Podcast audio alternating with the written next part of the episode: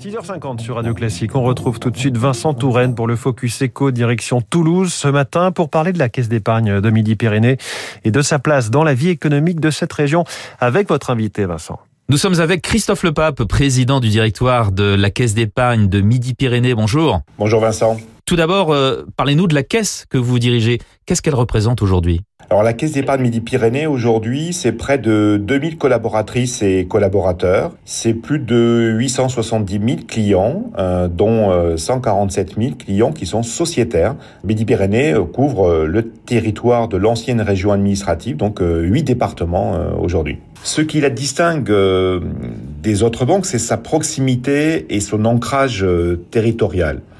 Alors ça se traduit concrètement par euh, un réseau d'agences euh, composé de 172 agences, des agences urbaines, euh, je pense notamment euh, à l'agglomération de la ville de, Toulouse, mais également des agences plus rurales sur l'ensemble de notre territoire, à l'image du territoire de Midi-Pyrénées.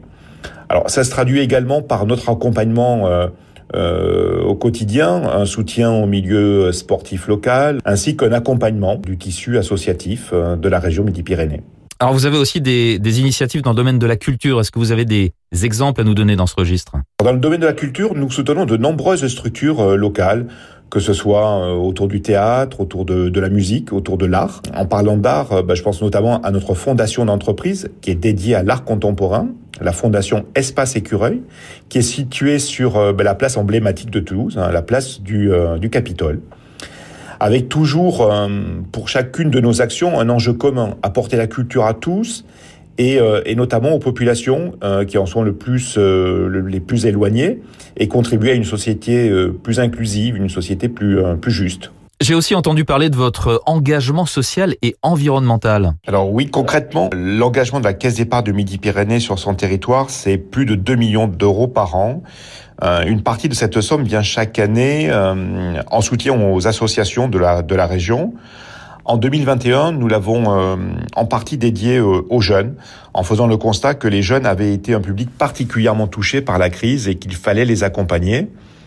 Euh, cette année, euh, nous dédierons une partie de cette enveloppe euh, pour accompagner des associations de notre territoire qui œuvrent en faveur de la transition environnementale. Alors votre actualité en ce début 2022, c'est le lancement d'un plan stratégique à horizon 2024.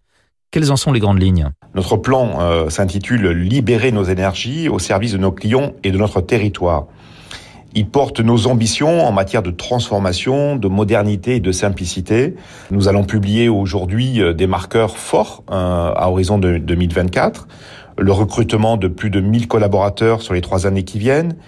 Une ambition affirmée sur le marché de l'entreprise et sur euh, quatre secteurs en priorité, l'aéronautique, le tourisme, les coopératives agricoles et secteur de la santé une volonté de s'inscrire dans, dans, un modèle entrepreneurial décentralisé avec une prise de décision au plus près des clients, en agence, dans les centres d'affaires, sur un modèle de, circuit court, euh, une affirmation de nos valeurs mutualistes, un engagement également sur la transition environnementale avec notamment la diminution de 15% des émissions de gaz à effet de serre euh, d'ici 2024. Euh, C'est important pour nous d'être exemplaires pour accompagner nos clients dans cette transition environnementale.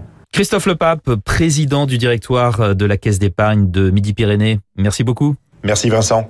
Il est 6h53. On va voir dans un instant jusqu'à quel point les espèces animales peuvent s'adapter ou tenter de s'adapter